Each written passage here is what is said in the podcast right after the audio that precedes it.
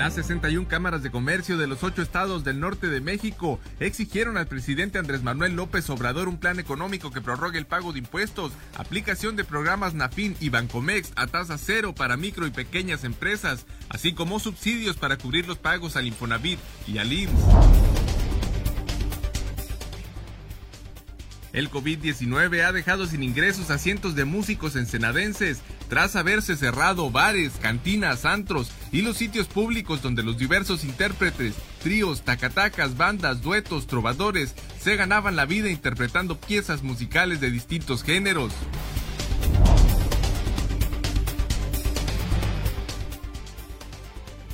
El Partido de la Revolución Democrática demandó a los magistrados integrantes de la Suprema Corte de Justicia de la Nación actúen en apego a derecho y no se dejen intimidar políticamente para decidir sobre la ley Bonilla.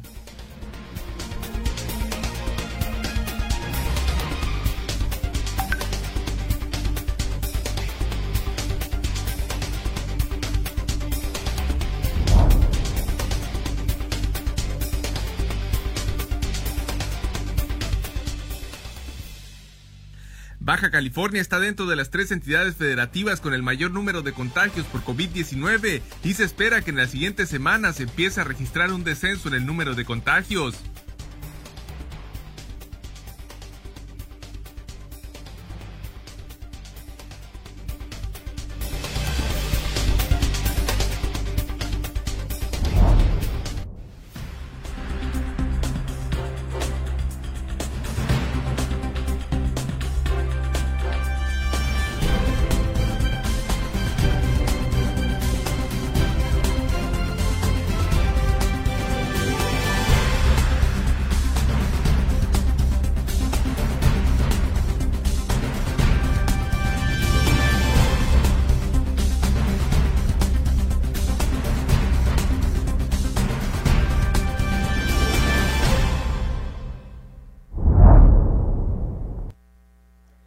Bienvenidos a Zona Periodística de este miércoles 6 de mayo de 2020. Este noticiario es una coproducción del periódico El Vigía y en la Mira TV.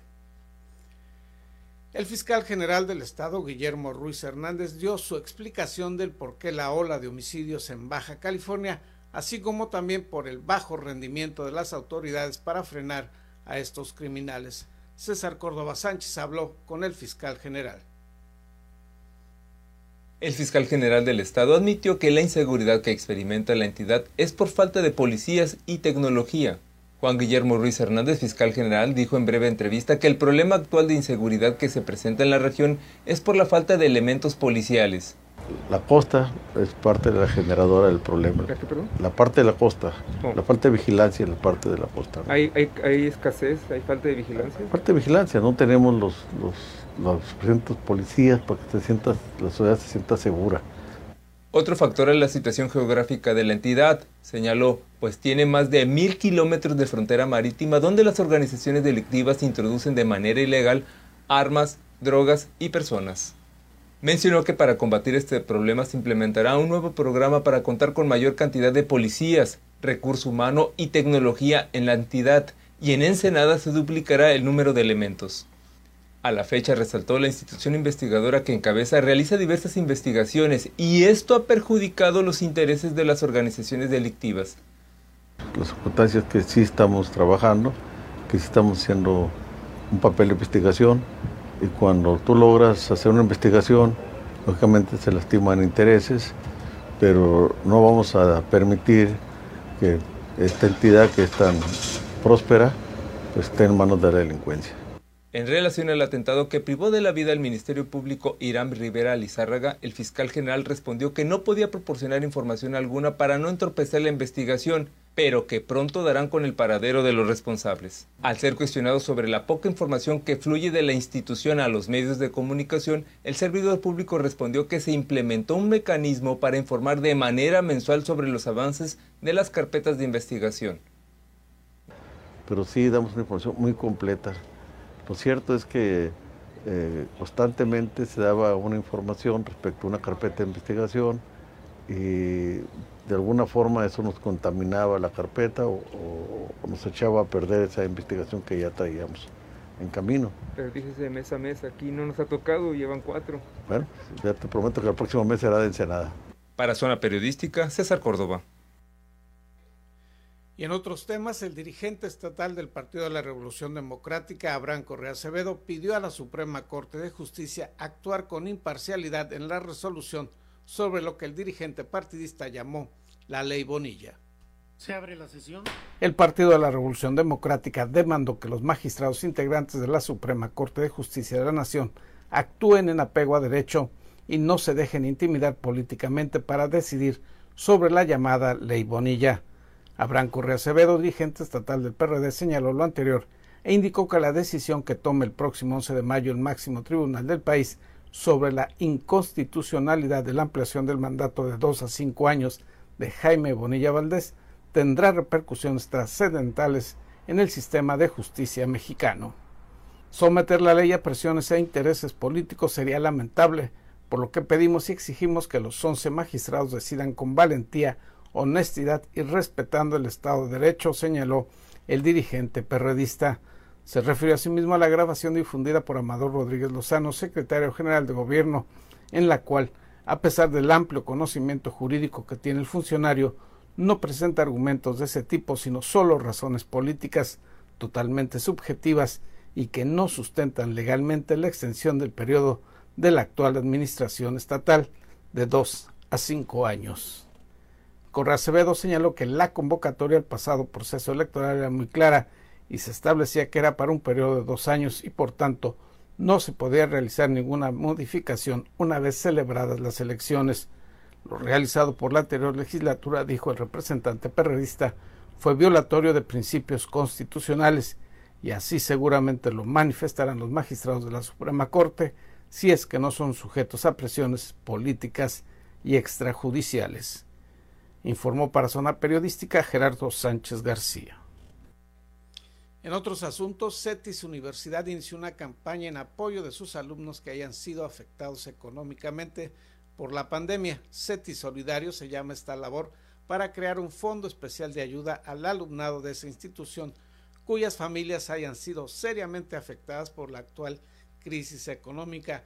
Un día para dar es el título de esta iniciativa que arrancó el día de ayer para que participen tanto integrantes de esa institución académica como personas de otros sectores sociales.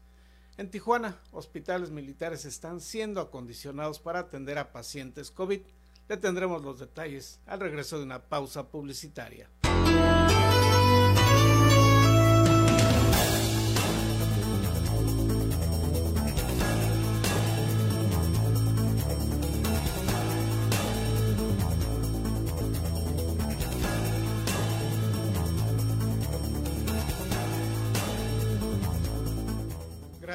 Continuar nuestra sintonía, les recordamos que ya puede seguir Zona Periodística a través de las plataformas de YouTube, así como de Spotify. El presidente municipal de Tijuana, Arturo González Cruz, recorrió las instalaciones de un como militar que está siendo acondicionado para atender a las víctimas del COVID-19 en esa ciudad fronteriza, una de las más afectadas en el país por el COVID-19.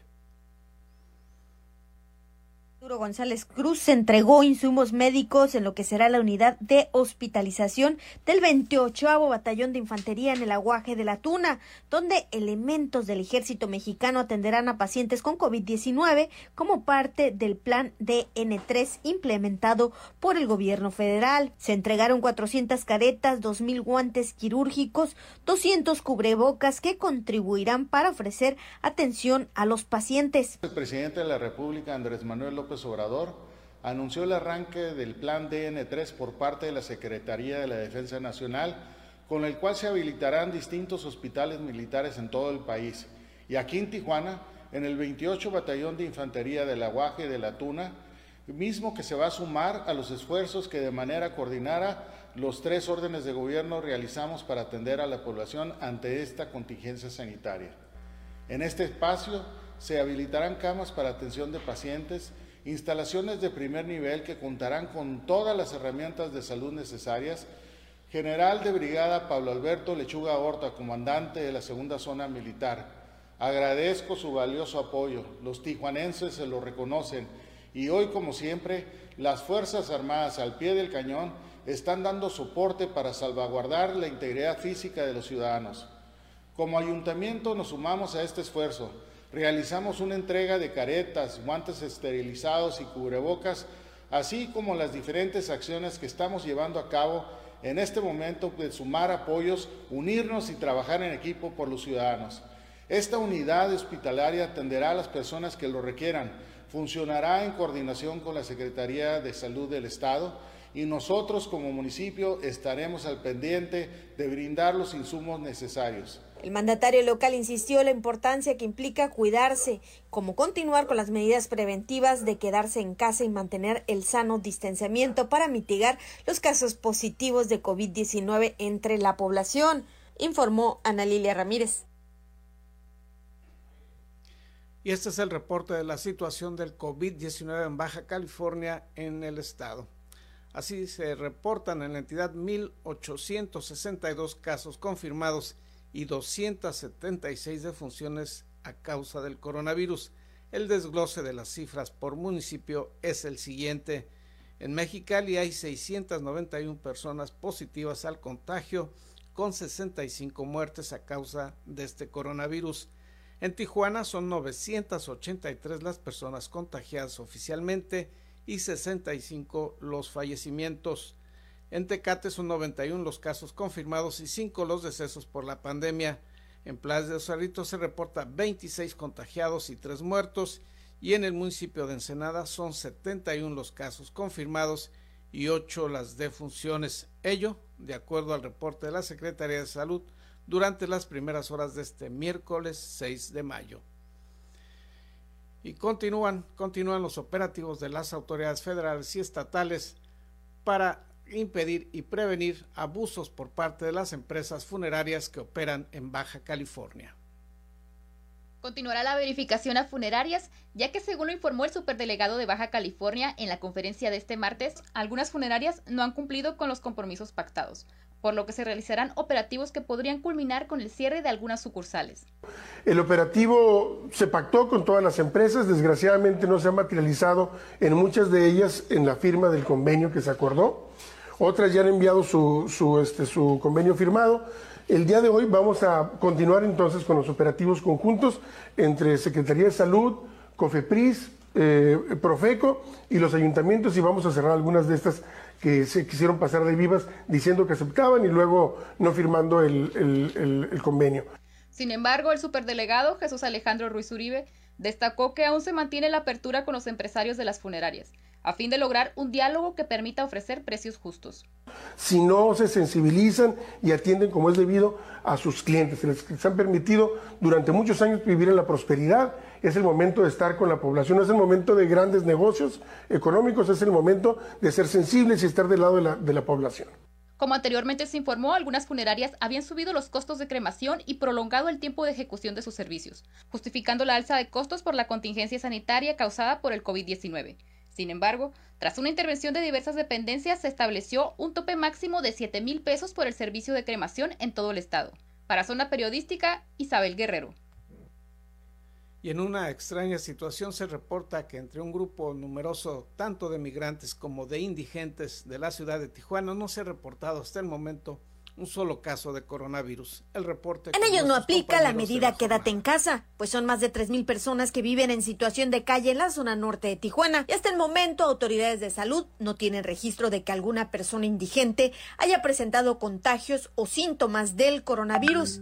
Y hasta el momento son inmunes al COVID-19. José María García, director del albergue Hotel Migrante, un organismo que desde hace varios años apoya con un lugar para dormir y comida a personas indigentes de la zona norte. Indicó que no tiene el registro de personas que hayan contraído el virus y manifestó que son múltiples los padecimientos médicos por su condición de vivir en las calles, pero hasta hoy están libres del virus de la pandemia y no han llegado a este sector vulnerable. Nos hemos dado cuenta que en el lugar a pesar de que la comunidad en situación de calle no se acuerda que no se protege, no trae cubrebocas, no trae guantes, no se queda donde sea. No he visto ningún problema hasta la fecha y ojalá ya existiera, no nos vaya a agarrar descuidados. En ese, en el albergue que tengo, que no ha habido ningún brote de alguien que hemos que hayamos sabido dentro de las pacientes que se va a quedar ahí que le dé esta enfermedad tan complicada que de este virus que se está escuchando muy fuerte aquí en la ciudad. Es curioso, ¿eh?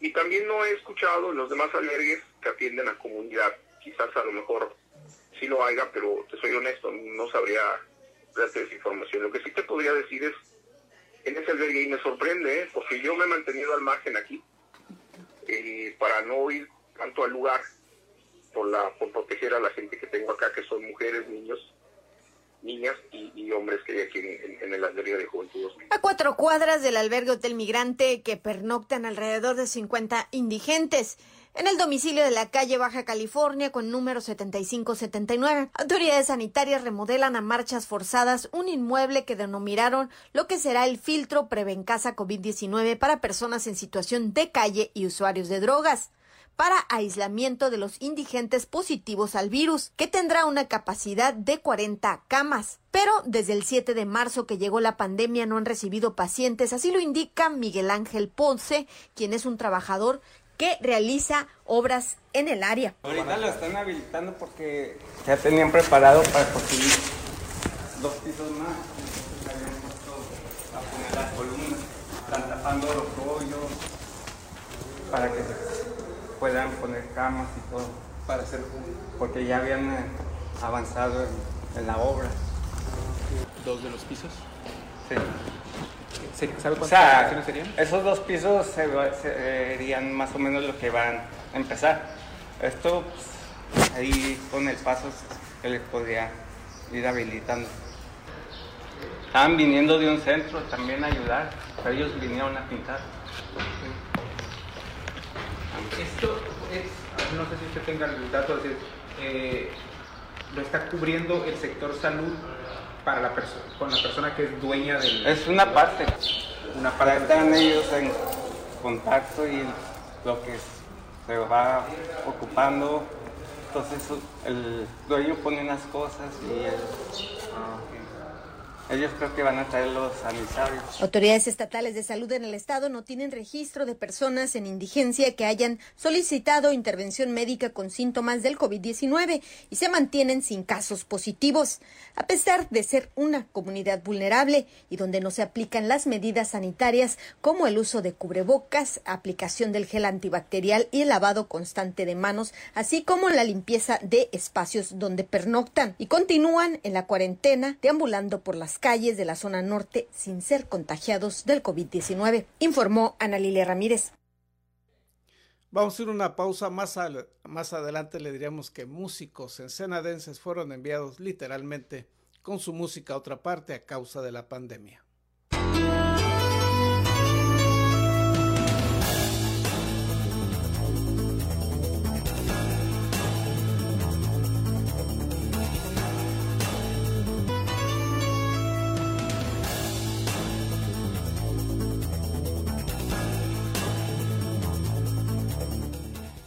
Cierre de bares, cantinas y otros antros, así como la cancelación de fiestas y reuniones, afectó gravemente a los músicos ensenadenses.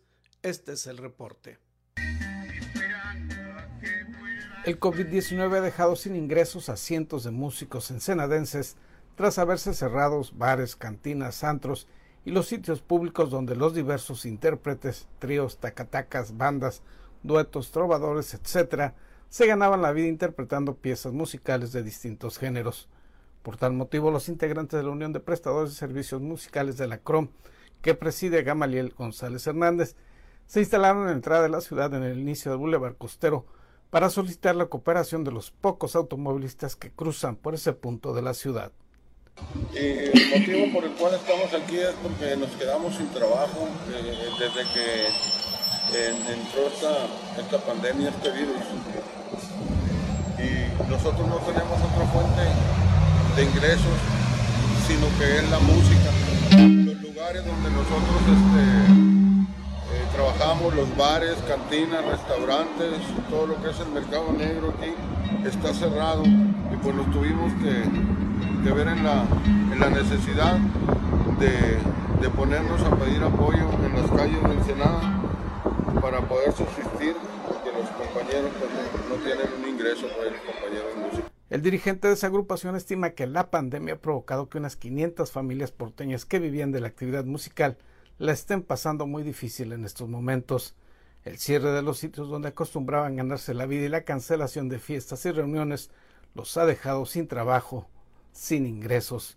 Esa es la razón, explica Gamaliel González, por la que están recorriendo las calles ensenadenses para subsistir. Eh, aquí en el municipio de Ensenada, yo creo que son más o menos alrededor de 500, de 500 a 800 familias las que, las que se ven afectadas por este coronavirus. ¿Y cómo les va aquí? Pues aquí este, nos va más o menos, no crea, este, la gente también, también está, este, los ciudadanos en el Estado, yo creo, en, toda la República Mexicana, están igual que nosotros.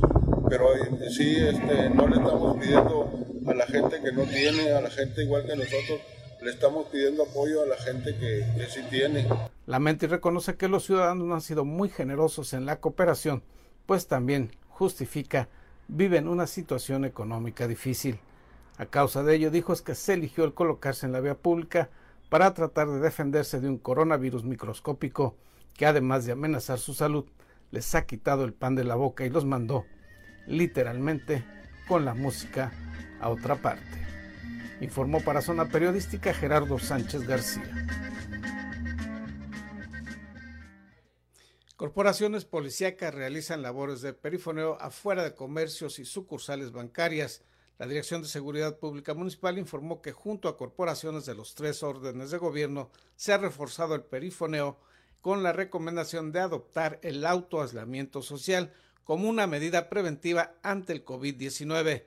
El jefe de la corporación local, Luis Felipe Chan Baltasar, indicó que el objetivo de dicha actividad es dar continuidad a los recorridos preventivos llevados a cabo en colonias de la zona urbana y 22 delegaciones municipales, pero se está haciendo directamente con las personas que han salido de sus hogares.